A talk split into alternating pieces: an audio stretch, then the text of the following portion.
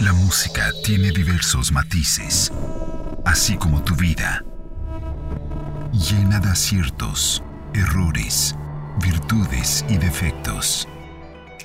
Esto y más lo escuchas aquí, el podcast de Blanca, Matices para tu vida, Beat 100.9, Total Music. Hola bandita hermosa, bienvenidos a este nuevo podcast. Estamos con Cintia García que vamos a estar platicando sobre la yoga en prisión, en las cárceles, que ha estado haciendo una labor impresionante. Eh, ¿Cómo estás? Hola Blanqui, muy feliz. Sí, no, muy feliz. Pero muy, muy feliz de estar contigo, por fin. Ya sé, ¿hace cuánto empezaste con esta labor hermosa? Hace seis años. Ajá. Y um, tenía muchas ganas de compartírtelo y compartir a tu audiencia, ¿no? Em, hace seis años me embarqué en este proyecto yo sola, em, con la intención de que la gente, bueno, yo soy profe de yoga, ¿no? Desde hace mucho tiempo y terapeuta, terapeuta emocional de corte existencial. Entonces um, me surgió la inquietud de llevar esto a los espacios donde no, pues donde la gente no recibe muchas cosas de estas, ¿no? Em, entonces me embarqué en el proyecto de investigar qué sí tienen en las prisiones, qué no tienen, qué población, qué, no población, etcétera. Y me di cuenta que pues no, o sea, yoga había poco, sí hay gente que entra a hacer yoga, pero es poco, y um, de filosofía nada. Entonces, pues dije, ahí tengo un, una tierra fértil. No, y aparte que con las ganas de que has visto cómo la yoga le ha cambiado seguramente a tus alumnos la vida y estas personas que están en prisión en la situación que todos ya sabemos, eh, pues que sea como una una conexión a su interior, una salvación, una conexión a, la sabiduría de su corazón, ¿no? Sí. Bueno, empezando por mí, ¿no? Porque a mí el yoga me salvó, ¿no? De, de, muchas cosas, de depresión, de ataques de ansiedad, de estrés, etcétera, ¿no? Em, y bueno, ya hay estudios científicos comprobados que hablan de que el yoga y la meditación hacen sus efectos muy potentes en el cerebro para bajar todo esto del cortisol, el estrés, la ansiedad. Em, y sí, la gente que está en prisión lo recibe muy bien, ¿no? Em, y le ayuda mucho. Ahora que decías de salvar, hablaba, mencionabas la palabra salvar. Em, una de las cosas que más les salva a los practicantes en prisión, Blanqui, es el poder hacer, ya sabes, la postura final que es Shavasana, ¿no? En donde yo los dejo un buen rato, que pueden dormir, porque dentro de la prisión no se puede dormir. Wow, claro, entre los gritos, las peleas, no hay lugar donde acostarte. La amenaza. La amenaza con miedo que te van a picar con el picayero. Exacto, exacto. ¿No? Entonces ya simplemente el hecho de poder tener un espacio contenido, amoroso, em, cuidado, donde puedan soltar así el cuerpo y de veras conciliar el sueño ¿qué te gusta? 10, 15 minutos, ya es una ganancia. Lo demás viene por añadidura, esa es la verdad, ¿eh? es como eh, un espacio de paz. Qué increíble. Y te, ha tocado darle a adolescentes, a niños de prisión, a señores, a señoras, de todo. Sí, yo empecé de hecho, entré primero a tutelar de menores eh, infractores varones, que son los más cañeros porque pues imagínate, en la testosterona mil, ¿no? Este, adolescentes con, muchas ganas de riesgo, mucho TDA no diagnosticado, mucha sustancia. Entonces eh, ahí empecé con ellos. No podías tocarlos, ¿no? Hay ciertas reglas que seguimos em, que sí te enseñan los formatos de, como de entrenamiento para esto, pero... Mm, pues yo, la verdad es que yo me he arriesgado a hacer varias cosas que tienen que ver más con mirarlos como humanos. Claro, con el em, corazón y como hermanos. Sí, sí, sí. Entonces, bueno, em, digamos que sí tienes un poco tus distancias, pero así, no, no llegamos totalmente a no tocarlos. ¿no? Oye, y dime, por ejemplo, en los chavos, ¿qué diferencia viste cuando empezaron a ir a, a la yoga? Sí querían entrar a la yoga, les parecía algo muy fuera de, ¿no? Como que decían como yo voy a hacer yoga. Eh, ¿Qué, ¿Qué, diferencias viste las personas que están con ellos? ¿Qué te dijeron sobre ellos? ¿Vieron una mejora en su conducta, en su alegría por vivir? Qué buena pregunta. Primero, les llamaba la atención que yo quisiera ir, ¿no? Porque esta población carcelaria siempre se siente desechable. Entonces la primera, el primer cuestionamiento es ¿qué haces, qué haces aquí y para y por qué nosotros, ¿no?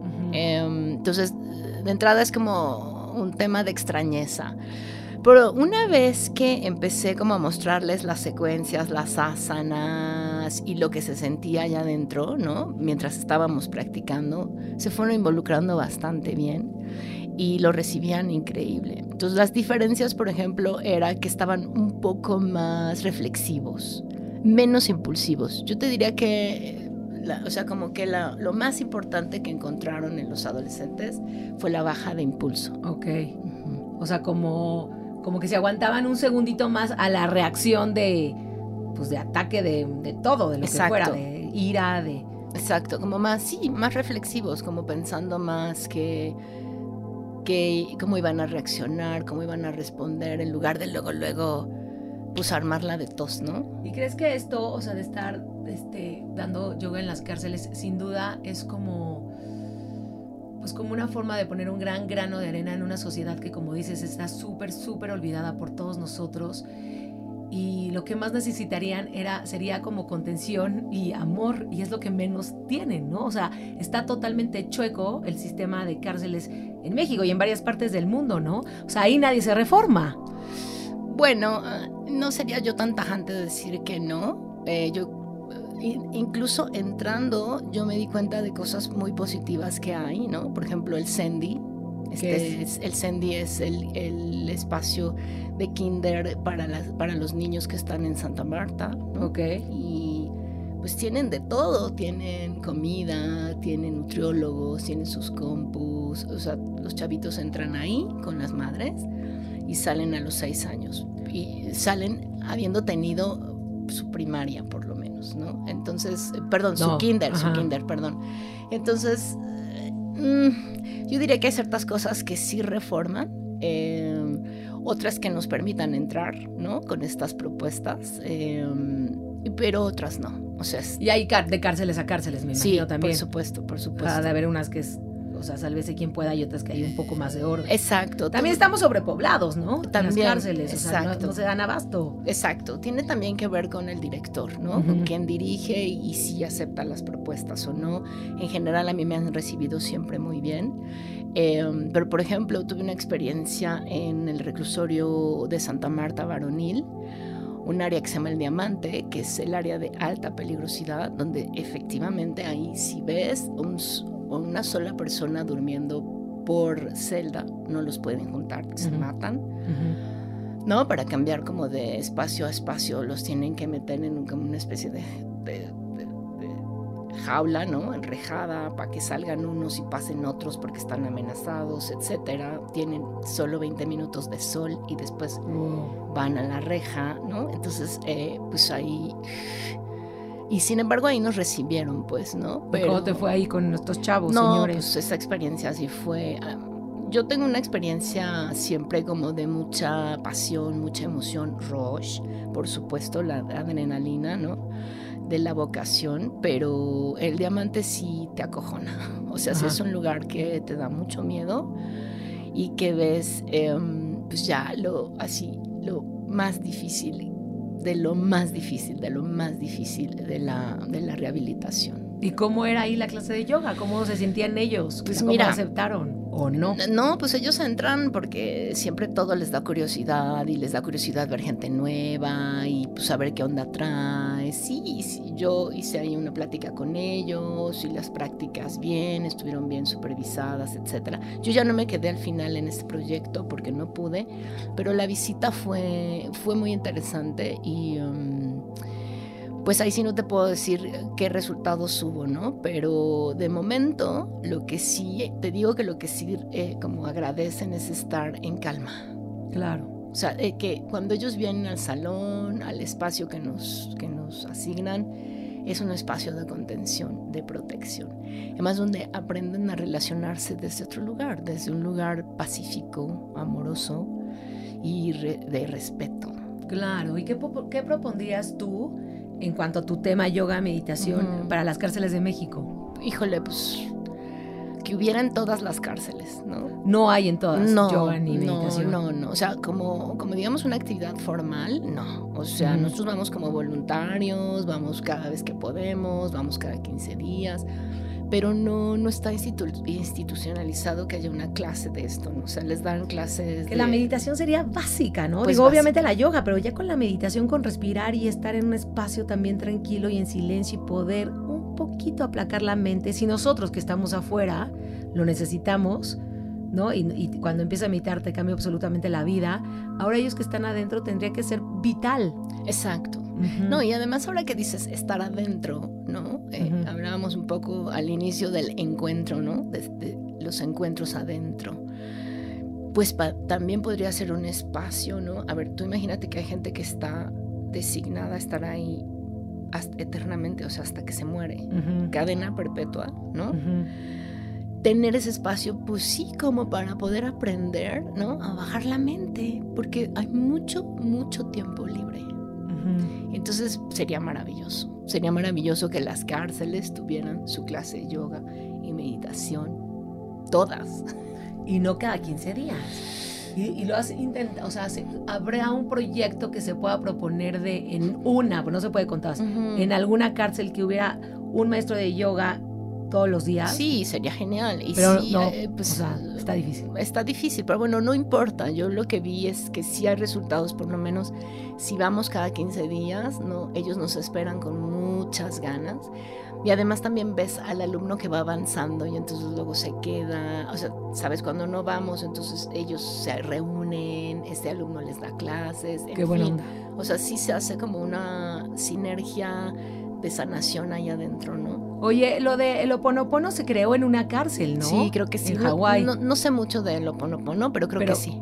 creo que bajó el nivel de, de violencia de una forma impresionante. Sí, sí, sí. De hecho, mi propuesta surge también de una propuesta que existió en la India, en una de las cárceles más cañeras de India, donde mandan llamar a una directora mujer porque el director ya renuncia.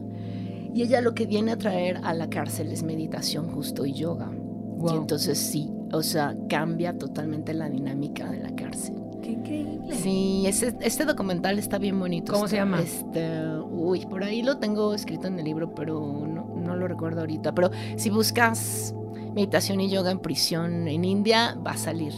Eh, no me acuerdo ahorita. Pero entonces automáticamente todos los que están en la cárcel, su bienestar, ¿no? Subió Exacto. a través de la meditación y la yoga. Sí, sí, sí, porque ya el, el encuentro con el otro ya no era amenazante, ya no era de necesito marcar territorio, que eso es la cárcel es muy territorial, ¿no?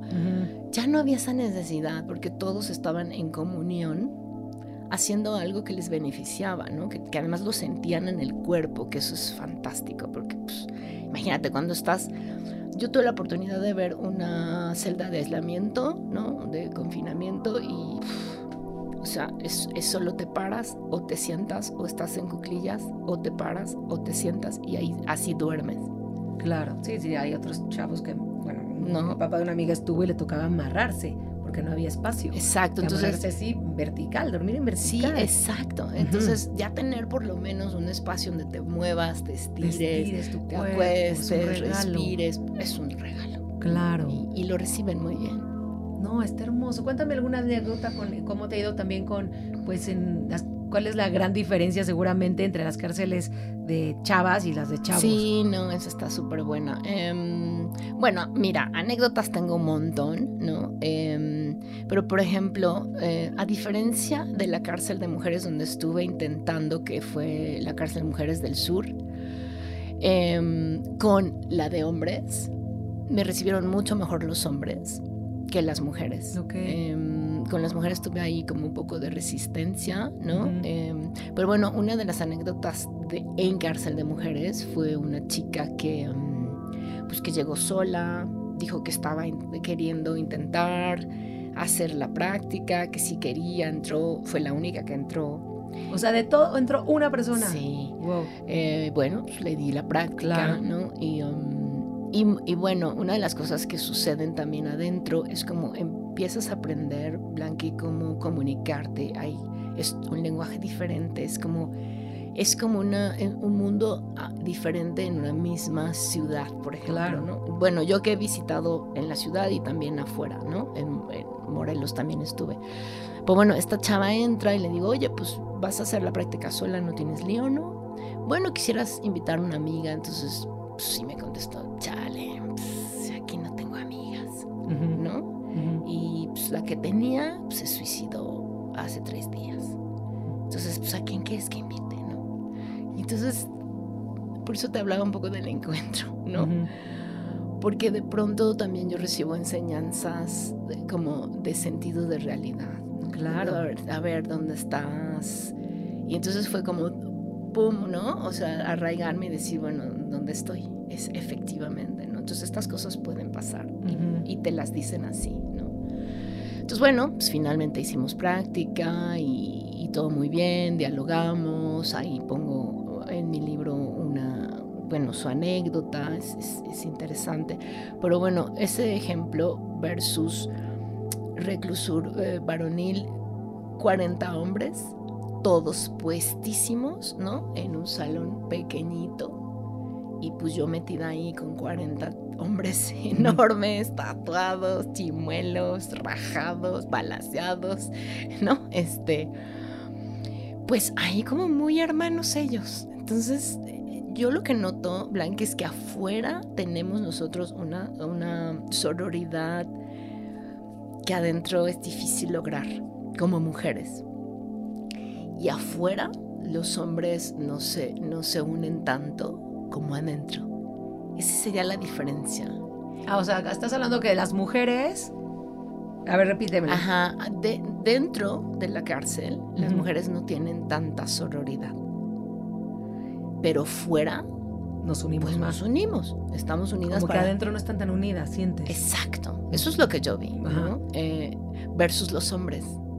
Que sí se unieron. se más, ¿eh? unieron y venían en bola y unos se apoyaban con otros y bueno, pues esa fue la gran diferencia. De hecho, esa diferencia marcó que yo no pudiera continuar en, en reclusur femenil porque no había quórum. Wow. Que es un espacio que todo el mundo desearía tener, por lo menos como dices, hasta para acostarte relajadamente. Exacto. Y no. No, y también algo curioso es que si tú ves los estudios de yoga o los centros de yoga afuera, están llenos de mujeres. Y adentro, Adentro no. adentro no. Sí, fue un fenómeno extraño. No sé todavía a qué, a qué, a qué adjudicarlo, pero, pero esa es la diferencia que vi. No sé si porque yo soy mujer, ¿sabes? Como mujer con hombre, no sé. Los hombres siempre me han recibido súper bien. Ok. ¿Y cuando has dado eh, yoga y meditación a los niños? Ay, no, pues esa es una experiencia. Ahí estuve en Santa Marta Femenil cuatro años trabajando con los hijos de las mujeres privadas de libertad y uff, pues una experiencia brutal. O sea, brutal porque um, de entrada yo no tenía, no había tenido contacto con la realidad de que las madres por derechos humanos pueden estar con sus hijos dentro de reclusión, por lo menos hasta los seis años, solo por, solo por un derecho humano. Hay niños que nacen ahí también. O sea, digo, la mujer sale, pare y regresa con el bebé. O sea, me tocó cargar bebés. ¿no? Estar en, en- en cunero. Em, y bueno, los chavitos es que están, sabes, como despiertísimos también a la protección, súper en alerta, pues con un lenguaje totalmente carcelario, ¿no? Así de, ya sabes, de, ah, pues, ¿no? De grosería, así. ¿no? Así de, pues sí, o sea, como, no, pues es que este pinche güey me quitó la pelota y pues, los jaloneos, em, pero también con una gran, gran necesidad de una mirada amorosa, ¿no? También espacios de contención, espacios tranquilos, como otro modelaje de la crianza, ¿sabes? Como... No, bueno, es otra historia, como dice, amiga. Sí, Adentro es sí, una sí. historia, un lenguaje, un todo súper, súper, súper distinto. No, muy distinto. ¿Y cuál ha sido tu, o sea, cuál ha sido tu aprendizaje así súper, seguramente millones, pero qué te ha cambiado esta, estos encuentros en la cárcel y llevar esta, pues, medicina de alguna forma? Yo creo que el sentido de realidad de mi propia libertad, la cual ahora valoro más que nunca, O sea, porque para mí entrar, pasar cinco o seis filtros, estar metida, a, estar metida en la entraña de la bestia, ¿no? Con el riesgo de que haya un motín, todo eso, pues dos o tres horas que estoy ahí implican riesgo y, y, la convivencia, ¿no? Y luego salir, o sea, poder salir, ¿sabes? Como la libertad de decir, bueno, yo entro por, por mi gusto, cosa que a mucha gente le parece muy extraño, y salgo libre, pues, ¿no? Claro. O sea, entro y salgo con libertad y luego veo entonces la vida de otro color. Claro. La comida, los, porque conozco los espacios, conozco los, los, las celdas, conozco el olor de la cárcel, ¿no? He comido en la cárcel porque me han ofrecido de comer. Todo eso es, o sea, valoras tu vida tremendamente. Claro, y aparte el, pues, también ha de ser un súper frustrante lo que ya sabemos, que pues la, cuánta gente de ahí está injustamente, ¿no? Totalmente. Es un porcentaje súper elevado, otros por las razones que pues tenía que hacer algo si no se le echaban a ella o a él, o sea, por millones y millones de razones totalmente injustas, muchísimos casos. Sin duda habrá personas que sí se pasaron de lanza muchísimo, pero yo el otro día estaba platicando con de un retiro a chavas que estuvieron en la cárcel y les decía qué porcentaje creen que de ustedes que, ¿no? que pasaron ahí, de sus amigas, de sus cuatas y así, este, sí eran culpables. Y me decían, bueno, en la cárcel todo el mundo dice que no es culpable. Me decían, la neta, unas sí nos decían, pero todo el mundo decimos que no, la neta. Pero se atrevió a decirme, no, no sé, yo creo que ni ella misma lo sabe, yo creo que nadie lo sabe, que un 70% Ujú. están injustamente. Sí, bueno. Me pareció altísimo. Es que una vez que, una vez que puedes dialogar con la gente adentro, ¿no? Te das cuenta de cosas, circunstancias, y qué bueno que tocas el punto, porque también algo que a mí me parece eh, como muy importante reconocer es que ninguno de nosotros estamos exentos. Claro. O sea, un accidente, lo que sea, te llevas a alguien, estás metido en un asunto que no sabías, etcétera. Así sucede. Entonces, bueno, pues estar allá adentro injustamente sí es un carmota para limpiar, ¿no? Sí, no, Tremendo. No, no, no, no. Oye, que al otro día, bueno, pues, a- metieron a una persona que es, que es un gran, gran maestro, que hace ceremonias pues, como espirituales y todo este rollo, y por azares del destino también acabó ahí. Mm. Qué impresión estas personas que llegan a la cárcel a iluminar, Sí, claro. ¿no? A iluminar a los demás, Sí. a, ¿no? A a pesar de las circunstancias, decir, bueno, por algo estoy aquí, voy a dar luz. Sí, bueno, y va y de vuelta, ¿no? Ajá. Porque me imagino que, digo, yo la verdad que he visitado las prisiones y todo el tiempo entro y salgo, no quisiera estar ahí, ¿no? Pues Claro. O sea, esa es una realidad. Eh, pero como digo, de ida y vuelta porque a lo mejor el maestro es el que va a iluminarse allá adentro. ¿no? Exacto. Esta reflexión me encanta, Blanqui, porque a veces me preguntaba, bueno, ¿no es muy injusto que los niños crezcan ahí? Y entonces yo como los veo también son, son almas iluminadas, porque yo decía, bueno, a ver, que haya niños allá adentro, también lo que hace es que yo vaya a poner mi corazón ahí, ¿sabes? Entonces para mí estos, estos seres que están adentro también empezaban a ser maestritos míos. Para ti, claro. Todos somos maestros de todos, pero sin duda ahí las lecciones han de ser bien, bien fuertes. Muy fuertes. Oye, cuéntanos de tu libro, Yogis, Filósofos y un mono de visita en la prisión, Sí. anecdotario de Cinta García Loza. ¿Dónde lo puede encontrar la gente? Sí, bueno, están vendiéndose en el Centro Budista de la Ciudad de México. Ok. Todo lo que se recauda es para el proyecto. ¿no? Está De hermoso. en prisión. Oye, Sí. y por ahí yo el otro día estaba con una amiga que me dijo, ¿ya leíste su libro? Me encanta, dile que soy su fan. Cuéntanos un poco de este libro. Sí, pues salió. Bueno, lo escribí durante el confinamiento, Blanqui. O sea, tenía yo un montón de anécdotas de seis años, ¿no? Y un amigo que también eh, hace teatro penitenciario de, de alto nivel. Digo de alto nivel porque sí hace unas obras impresionantes. En alguna plática me dijo, oye, pues tú, como cuentas las cosas así tan sabroso, deberías de escribirlas, ¿no? Y yo no sabía en realidad que escribía, pero em, pues sí, en el confinamiento. Y son puras anécdotas de lo que te ha pasado dentro de las cárceles dando clases. Sí, o sea, todo es real, Ujú. todo es real. Y um, lo que me gusta es, eh, hace rato te decía, esto es una inmersión a la cárcel. Es decir, no todo el mundo va a querer hacer una visita a la cárcel, a lo mejor nunca. Pero si lees el libro, es como si yo te llevara de la mano y te dijera, mira, te voy a llevar al diamante y vas a ver esto, te voy a ¿no? Eh, y todo eh, con respecto a historias reales pues, de gente que está ahí, ¿no? Em, entonces está muy, está ligero, no, no es un libro que vayas a leer y vas a decir, híjole, porque yo he leído libros de cárcel y dices, no, ya no puedo leer esto, ¿no?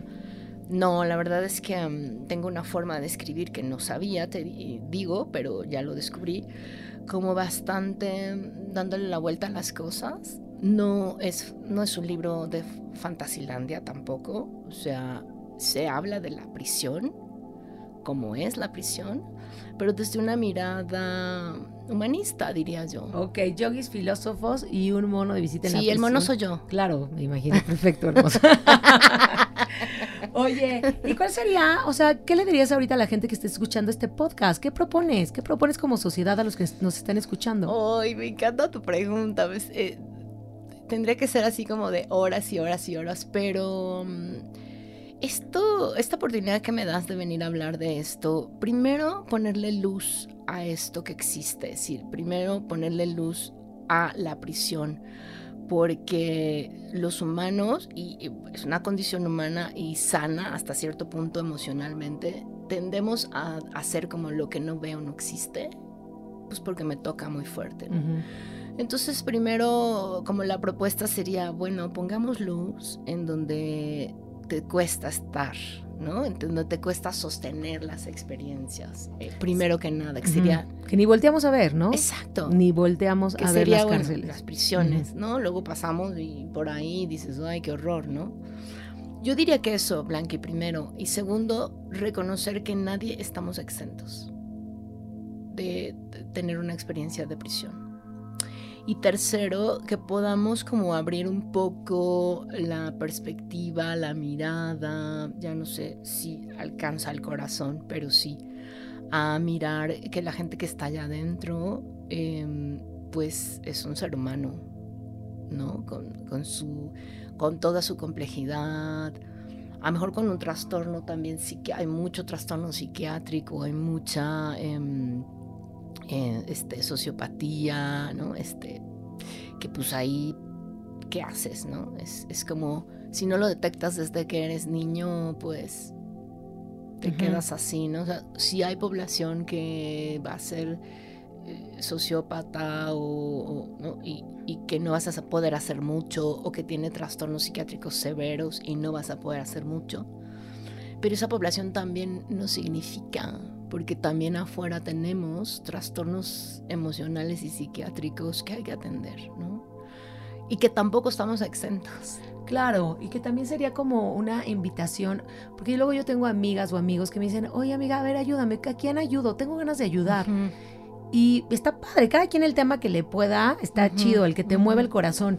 Pero este es un gran tema que podríamos acercarnos. Ya por ahí hay proyectos lindos que están haciendo cosas en las cárceles, que puedes donar una hora de tu tiempo. Este, hay, yo creo que sí es como un poquito voltear a ver a todas estas personas que están olvidadas y que así se sienten totalmente olvidadas. Sí, totalmente. Y que, es más, se sienten todavía ni siquiera olvidadas, como como me decían estas chavas, ¿no? Pues es que nosotros quieren, salimos, tenemos amigas que nos dicen, nos pasan el pitazo, que va a salir la Marcela. Oigan, ¿quién la puede acoger? Porque no, no, Marcela no tiene familia, no tiene a nadie, nadie la quiere. ¿Cómo vas a salir de la cárcel y no hay nadie, nadie a quien puedas acudir? Sí, totalmente. Bueno, Totalmente. Y si hay asociaciones, si hay cosas, que hay gente que esté haciendo una labor igual que tú, hermosa, que yo aplaudo, mm. pero se necesita más. Así que si banda, ustedes están en este de quiero ayudar, pues hay que voltear a ver también acá si es que ustedes les mueve, si pueden, no, no es necesariamente eso, pero yo creo que sí hay que, como dices, alumbrar ahí. Porque aparte también son personas que salen, que están con nosotros, que son nuestros hermanos, literalmente. O sea, puede puede tocarte en el restaurante, en el y puedes ser tú, o puede ser tu papá, o puede ser tu hermano, podemos ser todos. Sí, sí, totalmente. Entonces el estigma que está ahí es fuertísimo, muchas personas están ahí injustamente. Muchas personas lo único que necesitan es a veces que vayas a visitar y platicar con alguien fuera de ahí. Totalmente, totalmente. O un abracito, no sé, pero. no sé, llevar comida, este ropa. Ir un día a jugar lo que te sobre, este, charlar, etcétera, ¿no? Totalmente. terapias ya en serio, ¿no? Si tienes cosas de como tú, que eres maestra de yoga, pues, Sí, sí. Ir, ir a donar tu tiempo ahí. Qué gran labor, ¿no? O sea, y sin duda ayudarte ayuda, ¿no? Totalmente, totalmente. Además, como dices, la reinserción es otro tema, ¿eh? Sí, no, bueno. Y, o sea, si salen y no saben a dónde ir, pues van a recurrir a lo mismo. Automáticamente. ¿no? Y ahí es donde tendríamos también que poder cambiar. Entonces, si de pronto llega alguien a pedirte trabajo, tienes algún restaurante y alguien estuvo... El Centro de, Ins- de Reinserción de la Ciudad de México hace una gran labor en contenerlos y luego canalizarlos y van a terapia y todo esto. Entonces, si te llega alguien a, no sé... A pedirte chamba pues o que le eches- sí, hay que echarnos la mano, hay que dar una echarles la mano, oportunidad. Totalmente. sí, Claro. sí, sí, sí. Con- digo, siempre tienes un riesgo con el ser humano, no solo el, el que estuvo en reclusión o no, ¿no? Pero sí, yo diría, Blanqui, que hay que poner luz en este tipo de situaciones que son muy de nosotros como sociedad, ¿no? Claro. Por algo están sobrepobladas y hay otros países que están cerrando cárceles, ¿no? O sea, algo está chueco aquí. Sí, sí. Ya sabemos. Bueno, y además, a ver, sí, pero también yo diría, no todo es malo en las prisiones de México, porque a mí me han recibido, yo he visto cosas buenas que en otros lugares no hay. También, o sea, como que hay de todo.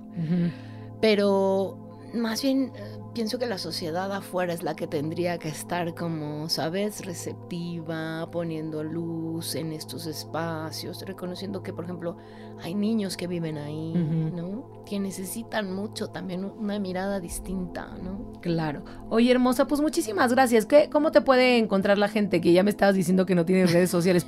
O sea, ya es raro conocer a alguien que no tiene redes sociales. ¿Me puedes decir por qué? Pues no. Brevemente. Sí, no, no, me llaman la atención, no me interesan. Pero tengo un canal en YouTube Ok. que abrí justo en la pandemia para las chicas de reclusión en Querétaro. Ah, súper. Entonces, bueno, ya se quedó ahí, Blanqui, y hay algunas cosas que subo ahí, clasecitas, sugerencias. No, y porque tal vez alguien está interesado en, en acompañarte, en dar clases, en sumarse, Sí, y te sí. podría buscar por el canal de YouTube. En YouTube, sí. Con mi nombre, Cintia, Cintia García Loza, yoga terapéutico. Y el libro se llama Yogis Filósofos y un mono de visita en la, En la prisión. Ah. Muchísimas gracias, bandita hermosa. Gracias. De nada, hermosa. Bye. No te pierdas el próximo podcast de Blanca, con temas que seguramente matizan tu vida. Beat 100.9 Total Music.